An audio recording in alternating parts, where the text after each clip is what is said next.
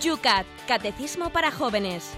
Un programa dirigido por el obispo de San Sebastián, Monseñor José Ignacio Munilla.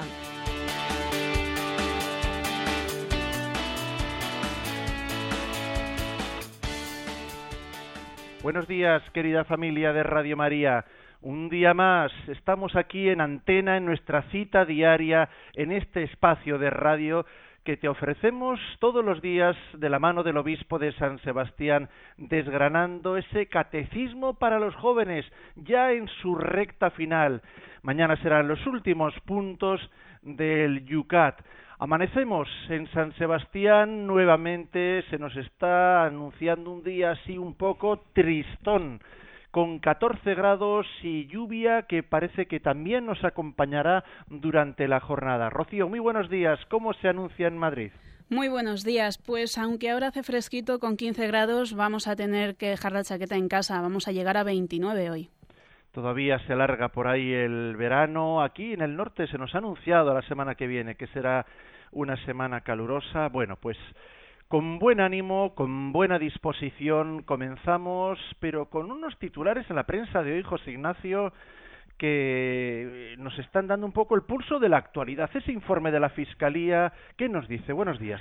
Sí, de vez en cuando, cuando se hacen públicos los informes de Fiscalía sobre cómo han ido las cosas, ¿no? Pues en el curso, en el curso anterior, es una manera de tomar el pulso a nuestra sociedad, y yo creo que muy objetiva y en concreto hoy la prensa de Guipúzcoa, de nuestra provincia, eh, presenta la memoria fiscal del año pasado en Guipúzcoa y habla de un dato que creo que es muy significativo, el, el aumento muy grande del impago de las pensiones para los hijos. ¿eh? Es decir, eh, en los matrimonios separados, en los matrimonios rotos, divorciados, existe una obligación de sustentar a los hijos cuando uno tiene su custodia y hay un aumento de un 1.700%, ni más ni menos, un aumento de 1.700% de impago de esas pensiones.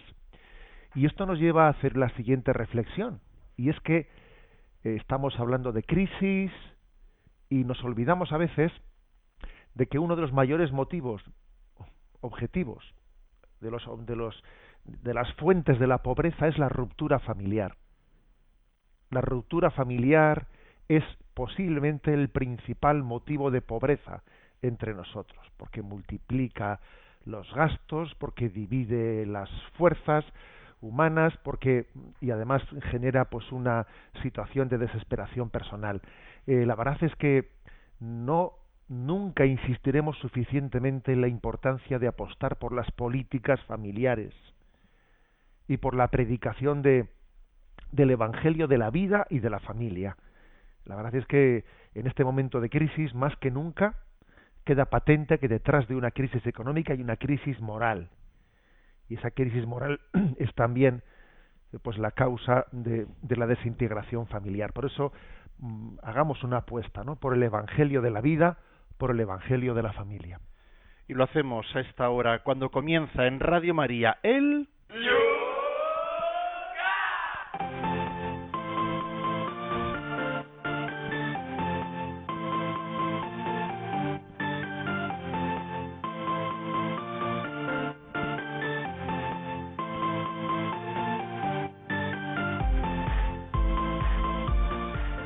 hacemos como todos los días mirando a esos puntos que quedaron por ahí pendientes. Siempre hay mucho que comentar y se nos escapa el programa.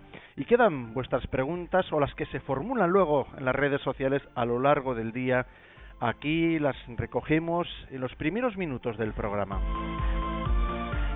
Desde Sevilla, Maribel, por ejemplo, pregunta, en la petición de danos el pan de cada día ciertamente se incluyen muchísimas cosas, como dijo usted ayer, el pan de harina, el pan de la cultura, el pan de la Eucaristía, pero ¿no le parece a usted que la alegría es también parte de ese pan que pedimos a Dios y que tenemos el compromiso de compartirlo con un mundo triste que muere por falta de este pan? Pues sí, totalmente de acuerdo y ese pan de la alegría también yo pues le podía llamar el pan de la esperanza ¿eh? en el fondo tener alegría eh, no es un estado anímico o sea es tener esperanza Recuerdo, por cierto, un, eh, pues uno de esos dichos, esas frases redondas de San Agustín, que dice, si dieres el pan triste, el pan y el mérito perdiste. ¿eh? Que tiene su gracia la cosa, diciendo, a ver, tenemos que dar el pan con alegría, tenemos que darnos a los demás con alegría. La caridad cristiana o es alegre o no es caridad, es otra cosa, ¿no? Bueno, por eso creo que es, cierto lo que dice Maribel, creo que el pan que pedimos también para poder repartirlo, pues es el pan de la esperanza, el pan de la alegría, que es muy importante para sazonar el pan de la vida. ¿eh? La alegría es como la mermelada que sazona el pan de la vida. Le da sabor, le quita sequedad y la hace mucho más digerible. ¿eh? Digamos, por lo tanto, que es un componente muy importante de esa petición del Padre Nuestro. Desde Oviedo, Sergio nos pregunta, en el Padre Nuestro pedimos que se haga la voluntad de Dios, pero mi pregunta es, ¿cómo sabemos cuál es la voluntad de Dios? Bueno, pues eh, no se trata de, de un enigma inalcanzable. En primer lugar, en primer lugar, los mandamientos nos muestran la voluntad de Dios. Esos diez mandamientos de la ley de Dios es una revelación pública en el que sabemos con mucha certeza pues qué quiere Dios de nosotros, ¿no? Esos diez mandamientos. También creo que otra manera de discernir la voluntad de Dios es el cumplimiento de los deberes de la vida pues el padre como padre de familia, el sacerdote como sacerdote, eh, o sea, en el cumplimiento de los deberes de la vida conocemos la voluntad de Dios. También otra manera de conocer la voluntad de Dios es por la obediencia y por la docilidad. También por ese discernimiento eh, ignaciano, ¿no? Ese discernimiento de ignaciano, discernimiento de espíritus, de decir, a ver qué es conforme a la voluntad de Dios qué es lo que Dios mm, en mi alma me, me ayuda a distinguir qué es conforme a su voluntad, ese discernimiento de espíritus, qué me da paz y qué no me da paz, ¿no? Cuando Dios nos pide algo nos da la paz. También para discernir esto hay que saber discernir las motivaciones y las consecuencias de las decisiones, ¿no? Si una cosa a mí yo tengo una motivación que no es santa, pues no será voluntad de Dios, lo más probable, ¿eh? Si lo hago por celos, si lo hago por envidia, mal asunto, ¿no? ¿Y qué consecuencias tienen la, uno tiene que discernir viendo qué motivaciones le llevan a tomar una decisión o la otra y qué consecuencias se desprenden de una y de otra. Esto es discernir la voluntad de Dios, viendo las motivaciones y viendo las consecuencias que se derivan. Bueno, y también eh, por último, yo diría que para conocer la voluntad de Dios, desde luego hay un principio que es el de la aceptación de los acontecimientos de la vida que no están en nuestra mano cambiar. Y si sumamos un poco todas estas cosas, pues un poco respondemos a esta pregunta eh, de Sergio. ¿Cómo conocemos la voluntad de Dios? Pues mira, eh, cumpliendo los mandamientos de Dios, eh, buscando, siendo fieles el cumplimiento de nuestros deberes de Estado, ¿no? como padre, como sacerdote, como lo que sea, siendo dócil y obediente, buscando discernir las cosas, pues eh, utilizando la razón, viendo eh, las motivaciones que me llevan a ello y las consecuencias que se desprende de ello, eh, buscando mm, en, el, en, el, en, el, interior de nuestra alma qué es lo que nos da paz y es voluntad de Dios y aceptando lo que la vida pues nos trae y que, y nosotros nos, nos, toca asumir porque no está en nuestra mano cambiar. Yo creo que todo ello todo ello hace un conjunto de cómo buscar la voluntad de Dios Agárrate. Pavarotti, desde Madrid, nos dice, perdón por el nick en el que oculto mi nombre, pero prefiero permanecer en anonimato para poder presentar el siguiente caso. Tengo una amiga que es medium y la verdad yo desde el principio soy escéptico para estas cosas. A veces se me ha puesto los pelos de punta, aunque conocer, al conocer algunas intervenciones suyas en las que se han manifestado algunos poderes especiales. Pero el caso es que ahora está teniendo muchos problemas porque de vez en cuando sufre episodios de infección de piel, de colapsos nerviosos. Los médicos se están volviendo locos porque dicen que no entender nada. ¿Usted cree que podía haber alguna influencia satánica en estos síntomas? ¿Qué debería de hacer? Bueno, vamos a ver, ¿eh? respondemos a Pavarotti, aunque, aunque sin cantar. A tiene gracia, ¿eh? Vamos a ver, bien. Eh, no, el tema ciertamente no, no es de risa, ¿eh? no es de risa. La Iglesia, con toda su sabiduría, eh, pues nos dice que no entremos en determinados terrenos. Y por lo tanto, lo primero que la Iglesia le diría, pues a esta amiga, ¿no? De este oyente, es que deje de ejercer eso, de medium y no medium.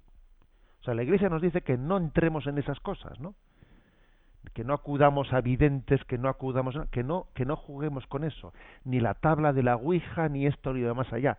¿Por qué la Iglesia prohíbe, eh, digamos, tajantemente tal cosa? Pues porque, es, porque estamos jugando con fuego, primero porque supone una, implícitamente supone una falta de confianza en Dios. Estás recorriendo a no sé qué medios, pero tú no confías en Dios, tú no sabes que es tu Padre, ya solo por eso no es de Dios. Pero es que además, en segundo lugar, te metes en terrenos peligrosos, terrenos en los que Satanás pues, puede tener un influjo, un influjo que es difícil de medir. Por los dos motivos, la Iglesia dice, nos dice, no nos metamos en eso, ni participemos en ello, ni como espectáculo ni como nada. ¿eh? Eh, ese tipo de síntomas que está, que está sintiendo que si infecciones de piel, colapsos nerviosos, síntomas raros que los médicos no entienden qué pasa ahí, podría ser un influjo, podría ser ¿eh? una cosa que se llama infección satánica, que no, que no es el grado exactamente de posesión diabólica, ¿no? Pero en cualquier caso, cualquier caso, yo creo que, bueno, pues sé que la, eh, aquí este oyente con este nick, Pavarotti, firma desde Madrid. ¿eh? En Madrid, en una diócesis tan grande como la de Madrid, hay exorcistas. Eh, hay exorcistas que están oficialmente nombrados por la diócesis, puede acudir al obispado, preguntar por ellos, que además un exorcista pues no, no se reduce a hacer un exorcismo, sino también tiene otro tipo de consejo espiritual para, por ejemplo, para decirle a una persona que está metida en estos mundos de los medium, etcétera, para darle razones profundas de por qué debe de salir de ese mundo. ¿eh? Yo creo que ese es el consejo que tenemos que darle y, oramos por su amiga. Desde Vitoria, Kepa nos dice en el Padre Nuestro se dice, perdónanos como perdonamos. ¿No cabría también hacer una interpretación de la petición, danos el pan de cada día, al modo que damos el pan, al modo de danos el pan como nosotros lo damos a los demás? Pues ya me convence eso que dice Kepa. Igual que decimos perdónanos como perdonamos, pues también implícitamente se dice, se puede decir, ¿no? Danos el pan como también nosotros damos el pan a los demás, ¿no? Y bueno, de alguna manera esto forma parte de la doctrina social de la Iglesia. Hay padres de la Iglesia como San Basilio el Grande que tienen expresiones muy exigentes ¿eh? con respecto a nuestro deber de compartir los bienes que hemos recibido. Eh, recordaréis ese texto de San Basilio el Grande que suele leerse en la liturgia de las horas, que dice, el pan que te sobra es el pan del hambriento. El vestido colgado en tu armario es el vestido del que está desnudo. Los zapatos que no te pones son los zapatos del que está descalzo. El dinero que tienes guardado bajo llave es el dinero de los pobres.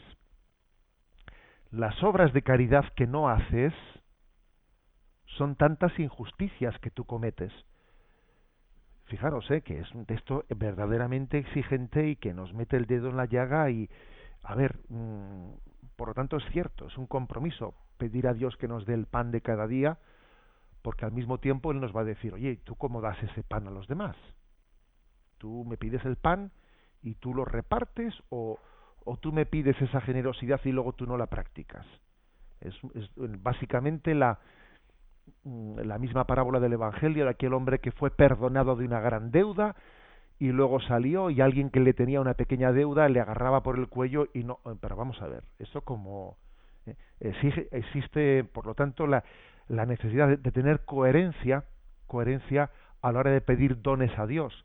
El que pide dones a Dios él tiene que convertirse en un don para los demás. Desde Mallorca Cristina ¿No deberíamos interpretar que el pan que pedimos en el Padre nuestro no es solamente el pan de la Eucaristía, sino también el pan de la palabra de Dios? Bien, esos dos panes están unidos, ¿no? Pan de la Eucaristía, el pan del cuerpo de Cristo y el pan de la palabra de Cristo son un solo pan, es Jesucristo. ¿eh? Es que Jesucristo es su palabra y es su cuerpo y su sangre. Cristo nos ha dado, eh, al mismo tiempo nos lo ha dado todo. La palabra de Dios, el cuerpo de Cristo, la sangre de Cristo, ¿no? Pues es una sola cosa, es, es Él, es su persona. Es su persona. Por cierto que San Agustín solía decir, ¿no? que al igual que no permitimos que tenemos mucho cuidado, mucho esmero en que no se caiga ninguna partícula del pan eucarístico, ¿no? El sacerdote debe de cuidar bien cuando celebra la Eucaristía y parte del pan de que las partículas no se pierdan, no se desperdicien, ¿no? Dice él que tampoco se desperdicie eh, ninguna palabra de Dios, ningún versículo de la palabra de Dios. O sea, que seamos, que, también que cuidemos con esmero de la palabra de Dios, ¿no?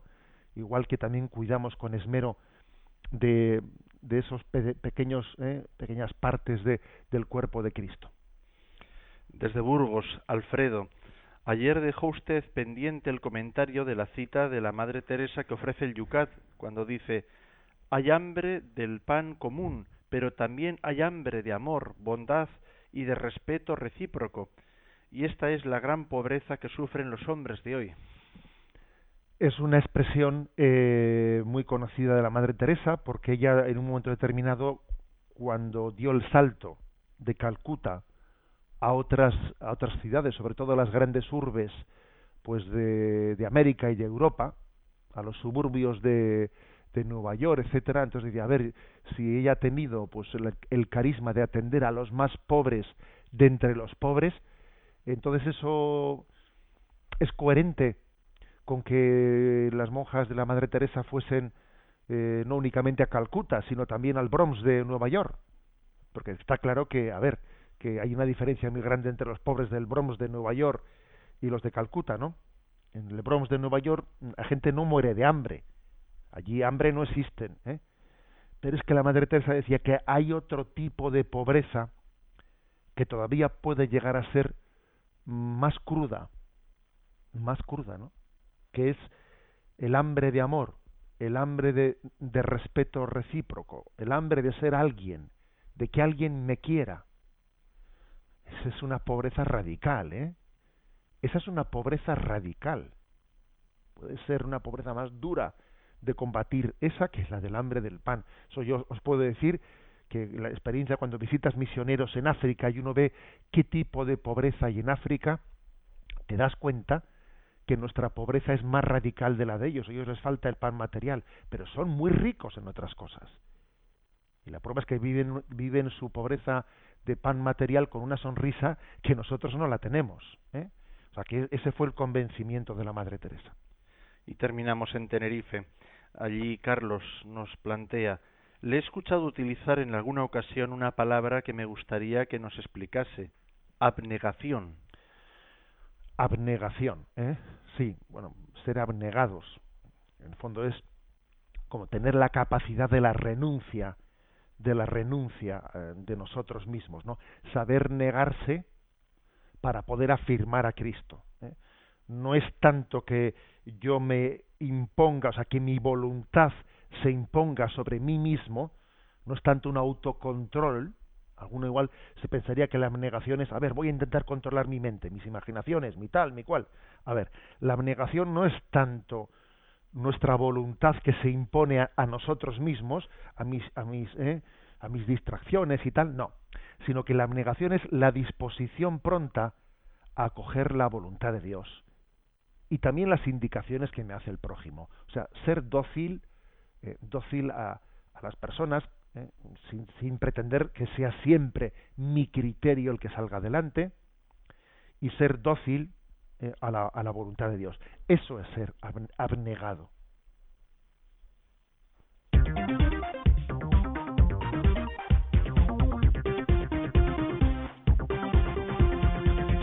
Son las 8 y 20 minutos, 7 y 20 minutos en las Islas Canarias. Estamos en el Yucat, en Radio María.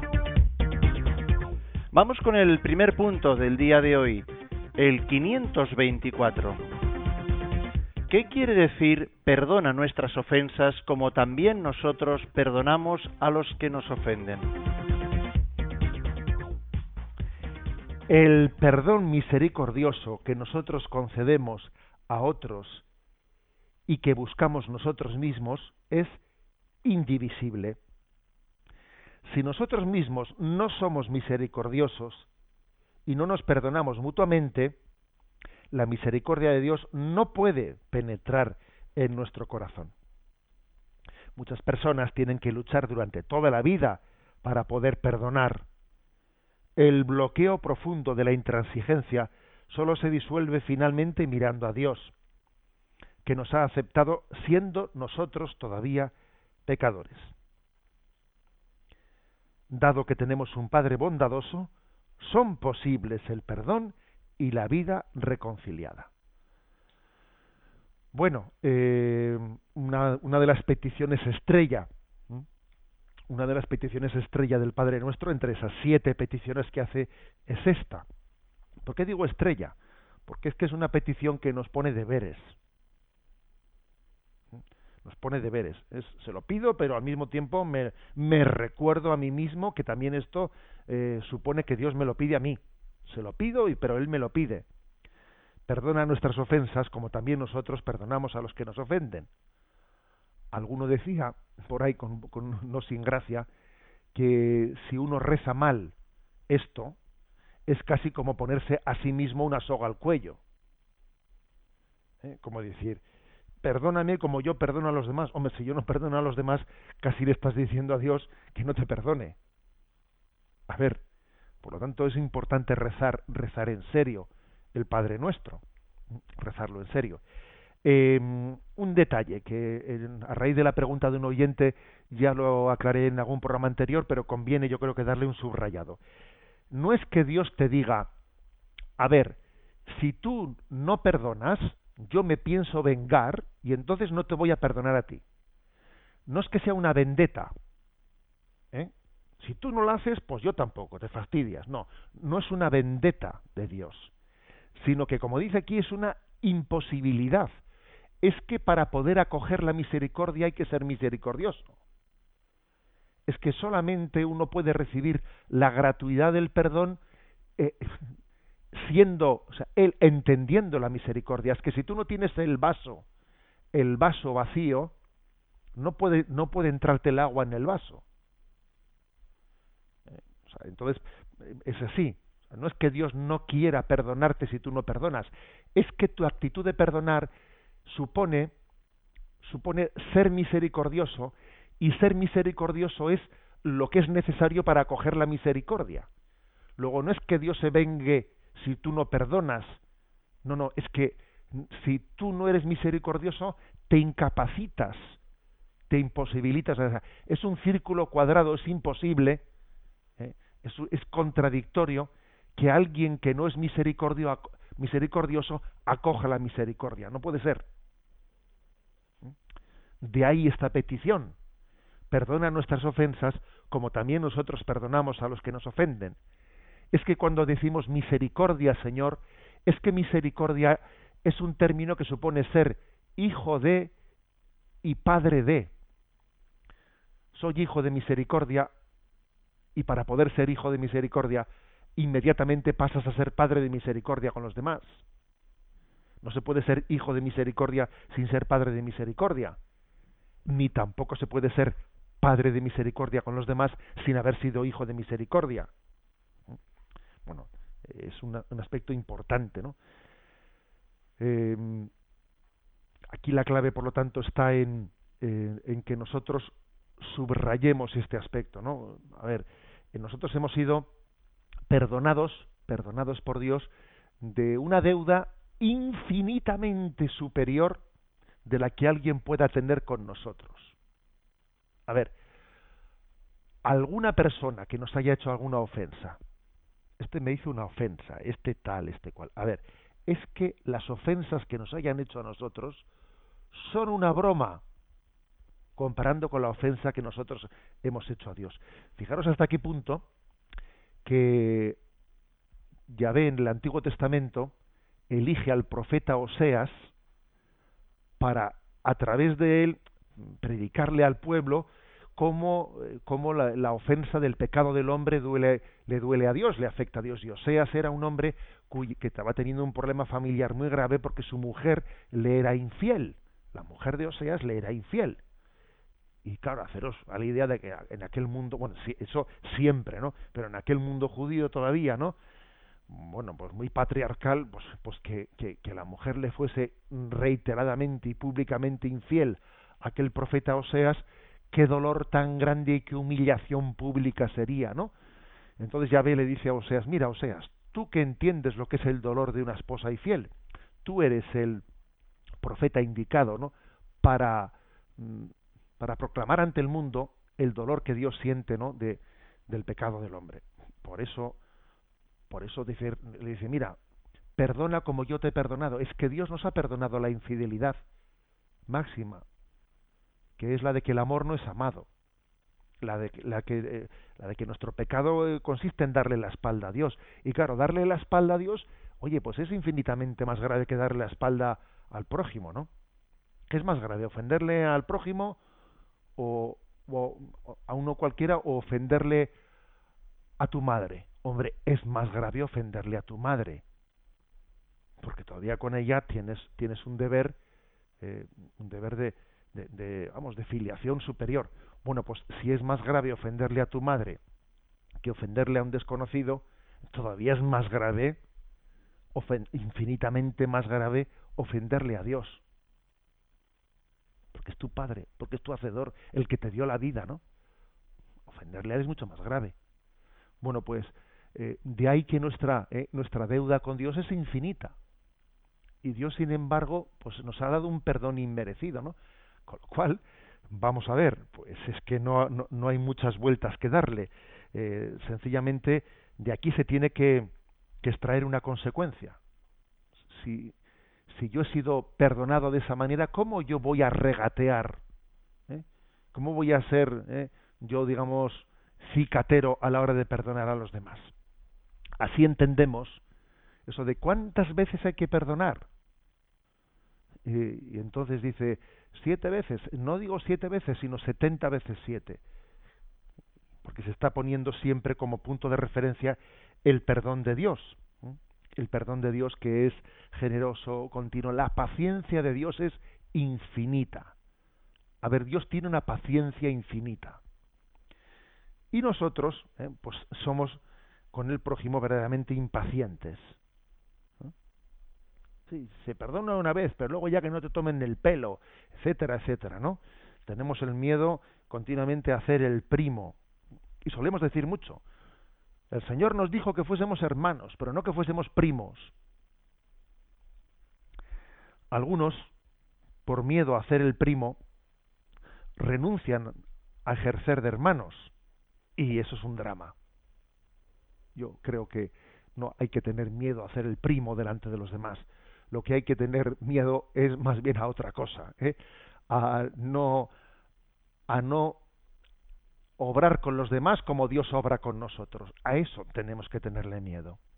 O sea, ese santo temor de Dios, el que nos demos cuenta de que, de que gratis lo habéis recibido, dadlo gratis. A ver, el perdón, el perdón es gratuito por definición. Por definición.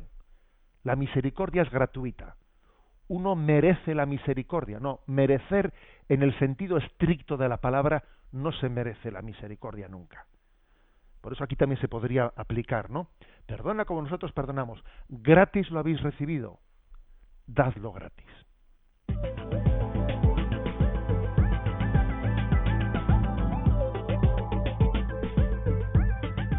Ocho y veintinueve minutos, siete y veintinueve en las Islas Canarias momento para invitaros a participar en este programa interactivo. Lo podéis hacer a través de los canales habituales. En Twitter no tenéis más que citar vuestra pregunta arroba obispo munilla. En Facebook, bajo la pregunta, el tema que acabamos de plantear, la página la buscas fácilmente, Yucat Radio María, Yucat Radio María. También puedes enviar un correo electrónico a yucat@radiomaria.es y también, por supuesto, atendemos el teléfono de Radio María. Para participar en directo, 91 153 8550. 91 153 8550.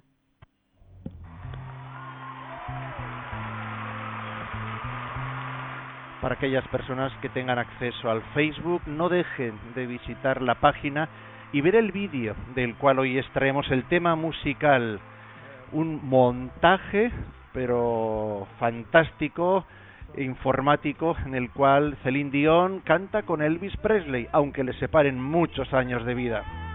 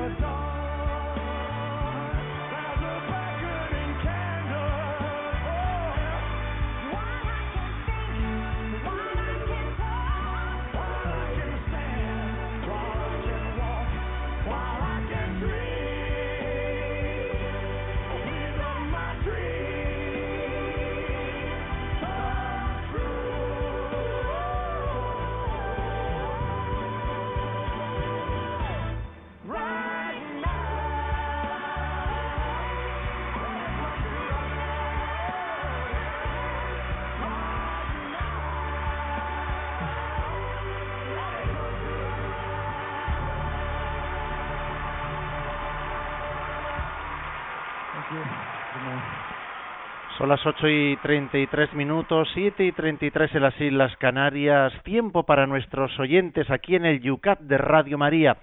Como lo ha aprovechado Jorge, que nos dice desde Madrid, el que digamos no es en nuestras y no mis ofensas, y nosotros perdonamos y no yo perdono a los que nos ofenden, ¿qué significa? ¿Tiene que ver con la dimensión comunitaria del pecado? Pregunta Jorge. Sí, yo creo que esa reflexión mm, tiene, eh, tiene tela, como se dice. Yo soy responsable de mis pecados, pero también tengo una parte de corresponsabilidad en los pecados de los demás. ¿Eh? O sea, está claro.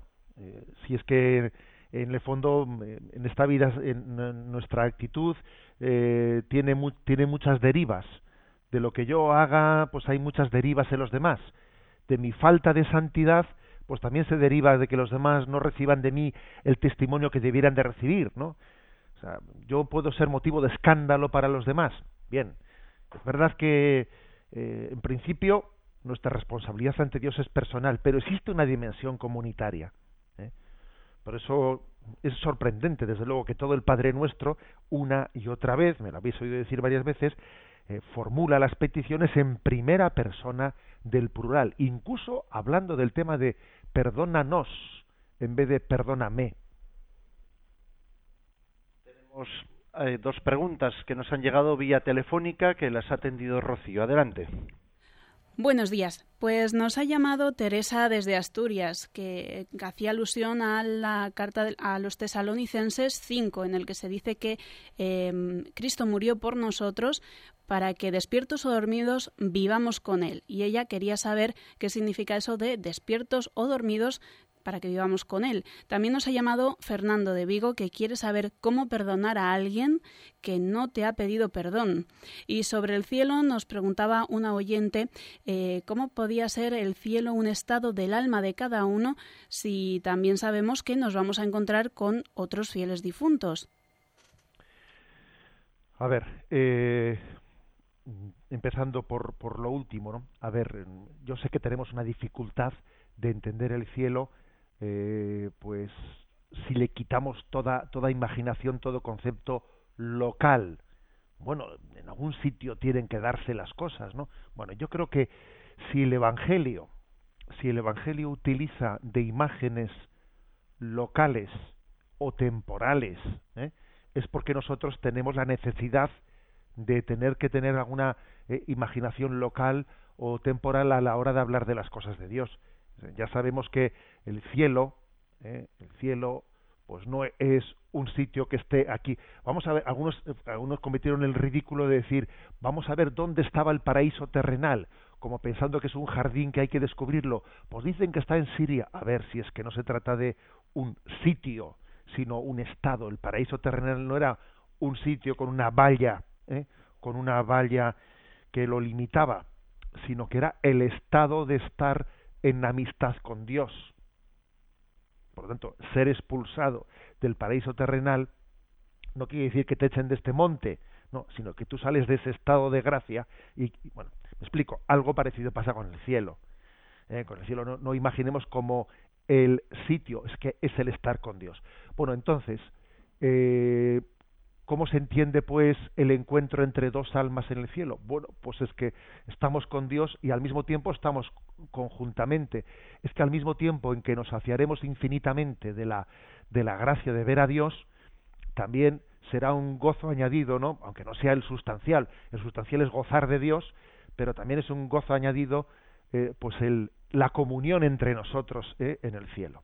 Yo creo que, respecto a la otra pregunta, ¿Cómo perdonar a quien no te ha pedido perdón? Es que, vamos a ver, yo creo que el primer motivo ¿eh? para perdonar eh, no es porque si él se lo merezca o no se lo merezca.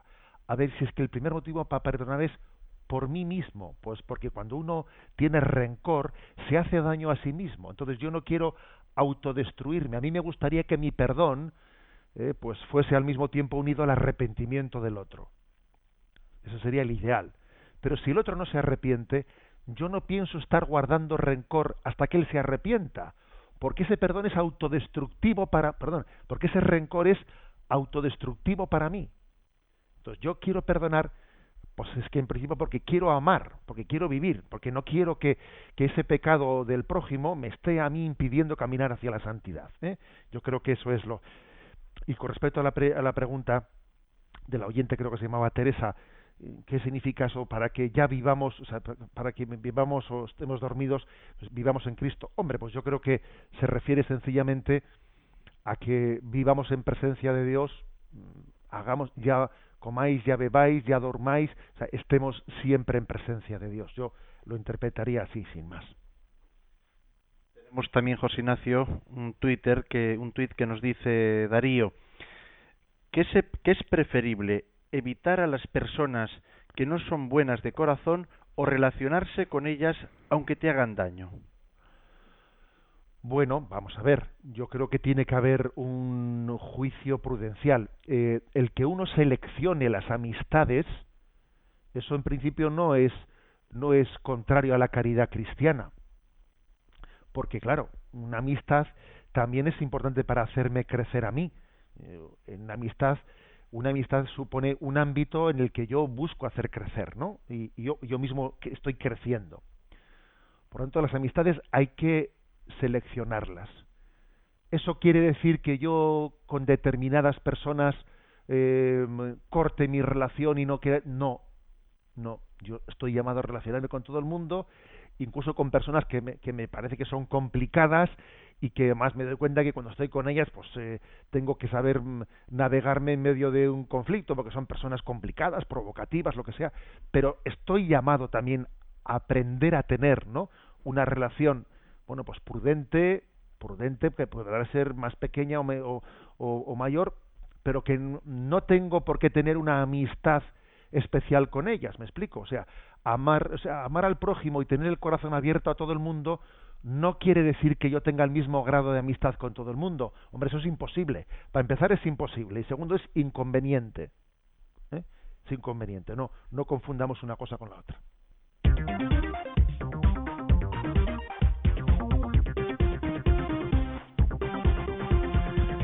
Las 8 y 41 minutos, 7 y 41 minutos para los que nos escuchan desde las Islas Canarias. En Radio María estamos en el Yucatán.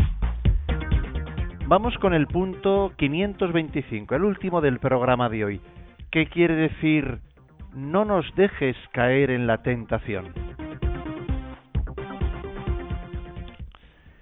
Como cada día estamos en peligro de caer en pecado y decir no a Dios, le suplicamos que no nos deje indefensos ante el poder de la tentación. Jesús, que experimentó él mismo la tentación sabe que somos hombres débiles, que por nuestras propias fuerzas podemos oponer poca resistencia al mal. Él nos regala esta petición del Padre nuestro, que nos enseña a confiar en la ayuda de Dios en la hora de la prueba. Jesús fue tentado por Satanás y lo cuenta el capítulo 4 de San Mateo. Y la liturgia de las horas de ese domingo en el que eh, se lee esa lectura la liturgia de las horas dice que el Señor tomó de nosotros nuestra debilidad para que nosotros tomásemos de Él la fuerza. Él quiso experimentar la debilidad del ser tentado para hacer al mismo tiempo un intercambio con nosotros y nosotros tengamos la, la fuerza de saber eh, afrontar las tentaciones. Jesús eh, nos da una escuela, la escuela de cómo afrontar la tentación. Em, en primer lugar, lo que el Señor nos enseña es que estamos en guerra, que la vida cristiana es milicia, dice la Sagrada Escritura. Que sí, que es que, que existe la tentación, que existe el tentador, que es una ingenuidad muy grande, ¿no? Olvidarse de ese aspecto. Por cierto, que el Papa Francisco creo que está haciendo una gran aportación en su predicación al hablar explícitamente insistir en ello sobre la acción de Satanás. E insiste, lo subraya mucho. Lo subraya mucho. Bueno, pues eh, es que claro, si uno eh, no, no, es consciente de contra quién está luchando, pues es muy difícil que plantee bien la batalla. Lo primero para plantear bien una batalla es conocer a aquel con el que estoy batallando. Si no, la tengo clara tengo clara. ¿eh? Porque, a ver, si yo, por ejemplo, pretendo, eh, pues, curar un cáncer con aspirina, no, es un cáncer y necesitas quimioterapia. Entonces, déjate de aspirinas. O sea, tengo que poner medios sobrenaturales para luchar contra Satanás y sus ángeles. Eh, tengo que ser consciente de, que, de, qué batalla ¿no? estamos, estamos jugando en ella. Segundo también es eh, no nos dejes caer en la tentación es, en primer lugar, desenmascarar la tentación, que Dios nos dé la gracia de desenmascararla. Pedimos luz para ello, luz para desenmascarar. Y, eh, alguien dijo que tentación descubierta es tentación medio vencida. Porque siempre la tentación intenta esconderse bajo apariencia de bien, bajo eh, supuestas razones, excusas. Si tú desenmascaras la tentación, y queda claro, no, lo que tengo son celos, vamos a dejarnos de bobadas, lo que tengo es pereza.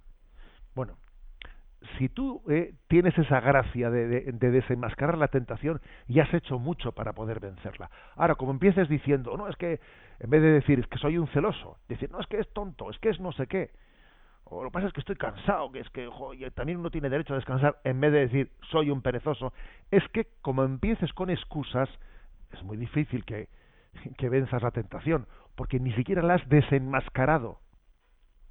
¿Mm? también es muy importante para poder vencer las tentaciones que lo hagamos con confianza. A ver, con decisión y con confianza. Aquí hay que lanzarse a la batalla, porque Dios no permite que seamos tentados por encima de nuestras fuerzas y nos da la gracia para que salgamos fortalecidos de las pruebas. Pero claro, para ello hay que recurrir a los medios que Cristo utilizó en el desierto. Oración y sacrificio. El Señor, en el desierto, estaba haciendo oración y ayuno, oración y sacrificio. Y con esos instrumentos vencemos la tentación. Pero sin, sin ellos, la tentación te va a vencer. Porque nosotros no luchamos contra la carne y contra la sangre. Como dice San Pablo, nuestra lucha es contra las potencias, eh, contra las potencias de los espíritus malignos. Y entonces eso requiere medios sobrenaturales. Y Jesús nos lo dijo, orad orad eh, para no caer en la tentación, que se nos lo dijo el Señor. Velad y orad, porque el espíritu es fuerte, pero la carne es débil.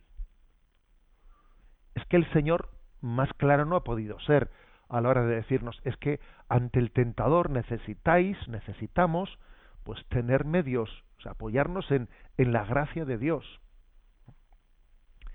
Entonces, yo creo que ante la tentación hay dos cosas que son malas, ¿no? Dos extremos opuestos pues una excesivas confianzas, ¿eh? porque el que se crea seguro tenga cuidado de no caer. Es decir, el, el, que ama el peligro, en él perece. A quien le gusta eh, ponerse siempre la, en la boca del lobo, mal asunto. Entonces uno cuando, cuando al Señor le dice, no nos dejes caer en la tentación, también tiene que escuchar que el Señor le responde diciendo, y tú no te pongas en ella. Lo que no puede ser es que yo me ponga en una tentación y luego le diga al Señor, Señor, no me dejes caer en la tentación. Hombre, el Señor te quiere dar la gracia para empezar de no ponerte en la boca del lobo, de no ponerte la tentación. Y esto es importante. Fijaros que el Evangelio dice, y si tu mano derecha te escandaliza, córtatela. Y si tú, ¿a qué se refiere con esa, esa, eh, eh, esa, esa máxima evangélica? Que cortes por lo sano y no te pongas en el peligro. Y si tu ojo derecho te hace escandalizarte, sácatelo. O sea, está diciendo, no te pongas en el peligro, no te pongas en la tentación. Quien ama el peligro, en él perece. O sea, por lo tanto, ¿eh? esta petición de no nos dejes caer en la tentación es una petición que se convierte en un compromiso por, nuestra parte. Toda petición conlleva un compromiso. La oración de petición no es eh, pasiva, no, no. Toda petición supone un compromiso. Yo le pido esto a Dios, pero esto supone que yo, a ver, que no tenga una falsa seguridad en mí mismo. Es bueno, es bueno eh, tener, digamos, eh, conciencia de los propios límites. Y que uno diga, a ver, yo si me meto en ese terreno voy a acabar mal. Eso, es, ser, eso es ser humilde, ¿no? Eso es partir de la realidad. También existe el extremo contrario, ¿no?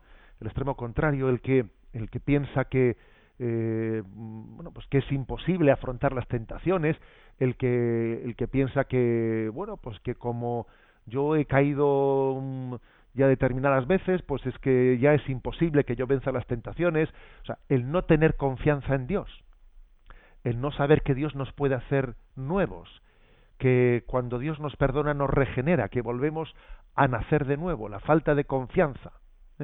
La falta de confianza, así como la presunción, ¿eh? por un lado, ¿no? Es un pecado que nos impide que esta oración de no nos dejes caer en la tentación esté bien hecha. También la desesperación, pues es otro pecado también de orden contrario, pero que también impide que, que, la petición esté bien hecha, porque si yo digo no nos dejes caer la tentación y no tengo esperanza, no tengo confianza, dice el Evangelio, cuando pidas una cosa a Dios, comienza por creer que ya te ha sido concedida y la tendrás. Es un poco lo que dice el Señor, ¿no? Que se haga según tu fe. Maestro, que vea. Y el Señor le dice que se haga según tu fe. Y le implica a él en el milagro de darle la vista. El milagro de la curación se lo hace Jesús, pero ha querido que él se implique en ese milagro. algo así también, ¿no? Eh, ocurre en toda petición, pero en esta en concreto. Yo al Señor le digo, no me dejes caer en la tentación, pero se lo digo con esperanza. Ojo, con esperanza de que el Señor me escucha y me va a dar la gracia. Es que si se lo digo sin esperanza ninguna, a ver, aquí también ocurre eso, ¿no? Que se haga según tu fe. Y entonces la, oración realizada con fe será capaz de, de, transformarnos. En resumen, ¿eh? en resumen, estamos ante una, una petición que también ¿eh? Eh, supone un principio de realismo. En la vida hay tentación. La, la vida es combate. Es milicia, dice la Sagrada Escritura. Y San Agustín dice aquí, una cita suya, para que luego no digan los oyentes, no ha comentado la cita que ponía. Bueno, aquí dice San Agustín, quien no es tentado no es puesto a prueba. Quien no es puesto a prueba no progresa. Es curioso. ¿Qué quiere decir esto? Que el poder de Dios es tan grande que es capaz de servirse de las tentaciones de Satanás y sus ángeles para convertirlas en instrumento de que nosotros crezcamos. Fijaros a dónde llega el poder de Dios. ¿eh? es capaz de servirse de la tentación, del, mal, para hacer de ello un gimnasio en el que nosotros crezcamos y nos desarrollemos y seamos capaces de vencer al tentador, ¿no? Hasta ahí llega el poder de Dios. Por eso dice, quien no es tentado no es puesto a prueba. Quien no es puesto a prueba no progresa. Tengamos confianza, no nos asustemos de las tentaciones, ¿no? Entendamos que, que hay un Dios providente que quiere que crezcamos a través de ellas.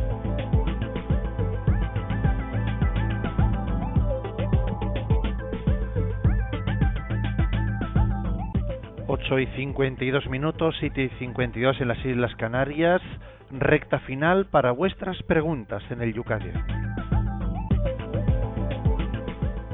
Vamos a comenzar hoy con el teléfono. Rocío, ¿qué preguntan nuestros oyentes? Desde Logroño, una oyente nos comentaba que lleva separada unos 20 años, que ella ha perdonado a su marido, pero que él, ahora después de haberse convertido, ella sigue molestándole y quiere saber qué actitud tomar frente a esto. Bueno, vamos a ver, creo que hay que poner un poquito la letra, la letra pequeña, eh, lógicamente, a esa consulta. Yo creo que ella tiene también que, por una parte, sabemos que una persona separada, para nosotros desde el punto de vista cristiano, no es lo mismo que una persona divorciada en el sentido de que mm, considera que su deber, ¿eh? que su deber de, de fidelidad haya, haya concluido. No, para un cristiano, incluso aunque lamentablemente no, pues haya tenido que separarse, pues por motivos de que mm, de, imposibilidad de una convivencia, sin embargo su, ¿eh? su compromiso de fidelidad continúa. ¿eh? Entonces ese compromiso de fidelidad, pues bueno, pues puede también conllevar una cierta relación con su esposo, separado, dependiendo lógicamente de las circunstancias. A veces es imposible porque es un maltratador y un tal y un cual, y entonces uno tiene que cortar, tiene que cortar. Que aunque corte él sabe que tiene un compromiso de fidelidad con él, pero no puede tener un trato humano. El ideal es poder tener un cierto trato humano, ¿eh? un cierto trato con la persona con la que nos separamos, ¿no? Ahora, si, si él, el tipo de trato que tiene, pues es un trato turbador, que turba las cosas, etcétera, pues, hombre, pues obviamente uno tiene, tiene derecho a, ¿eh? a, a, poner a poner la distancia que, que juzgue prudente, pues para que la relación eh, con ese esposo separado pues sea sea la prudente ¿eh? yo creo que eso es un poco lo que lo, que yo le diría juzgarlo de manera que se busque el bien espiritual que las determinaciones que se tomen no no tome parte pues la vendetta la venganza los recelos de lo que ocurrió antes sino que se busque el bien espiritual de este momento. Ana nos pregunta o pide que se vuelva a repetir el nombre del padre que daba la cita esta de Ah, sí, los, zapatos, los vestidos que no usáis, eh, ¿me podrías decir el...? Sí, dice, eso es maravillosamente corrosivo, dice. Sí, sí, la verdad es que es, es, muy, es muy fuerte, sí, yo lo entiendo. San Basilio el Grande ¿eh? es el que tiene esa cita tan fuerte, dice, los zapatos que tienes en tu armario que no usas son son los zapatos del que está descalzo. Y claro, es que la San Basilio el Grande pues es que habla con una libertad evangélica como, como hacen los santos, ¿no? Y eso forma parte de nuestro... ¿eh? El pan que te sobra es el pan del hambriento. Y etcétera, etcétera. ¿eh? El vestido ese que tienes colgado en tu armario, es el vestido que, del que está desnudo y madre mía o sea son frases que forman parte de la tradición cristiana ¿eh? que, que es una tradición que es una continua llamada a la conversión terminamos con el tuit que nos vuelve a enviar Darío poniendo la letra pequeña a la consulta que hacía agradeciendo la respuesta dice que le cuesta tener una relación de amistad con un compañero de trabajo que es conflictivo bueno pues yo creo que es verdad que hay personas que tienen un carácter difícilmente eh, sufrible y llevan un tormento consigo mismas. Hay personas que, que, son que es que la, la, lían, la lían y además suelen suelen suscitar a su alrededor pues es que la gente se escapa de ellas, se escapa. Bueno, pues yo creo que también hay que mirarlas con misericordia, porque el que tiene un carácter difícil, menuda cruz que tiene consigo mismo, hay que mirarlas con misericordia y luego tratarlas con prudencia. Primero mirar con misericordia. Eso es el primer consejo que yo le daría a Darío. Mírale con misericordia. No le tengas manía. Y luego trátale con prudencia. Pues porque dice, a ver, yo sé que tiene este problema de carácter. Si le doy pie, la va a liar. Bueno, trátale con prudencia. Pero por lo menos, no, por lo menos no, lo fundamental, mírale con misericordia.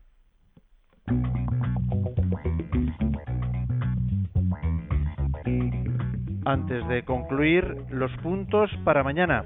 Puntos históricos, José Ignacio. Puntos históricos, porque son los dos últimos puntos del Yucat. ¿eh? Bueno, 526 y 527. El 526 dice, ¿a quién se refiere la petición líbranos del mal? Y 527, ¿por qué terminamos el Padre Nuestro con un amén? Amén, diremos mañana, pero hoy también tras recibir la bendición. La bendición de Dios Todopoderoso, Padre, Hijo y Espíritu Santo descienda sobre vosotros. Alabado sea Jesucristo.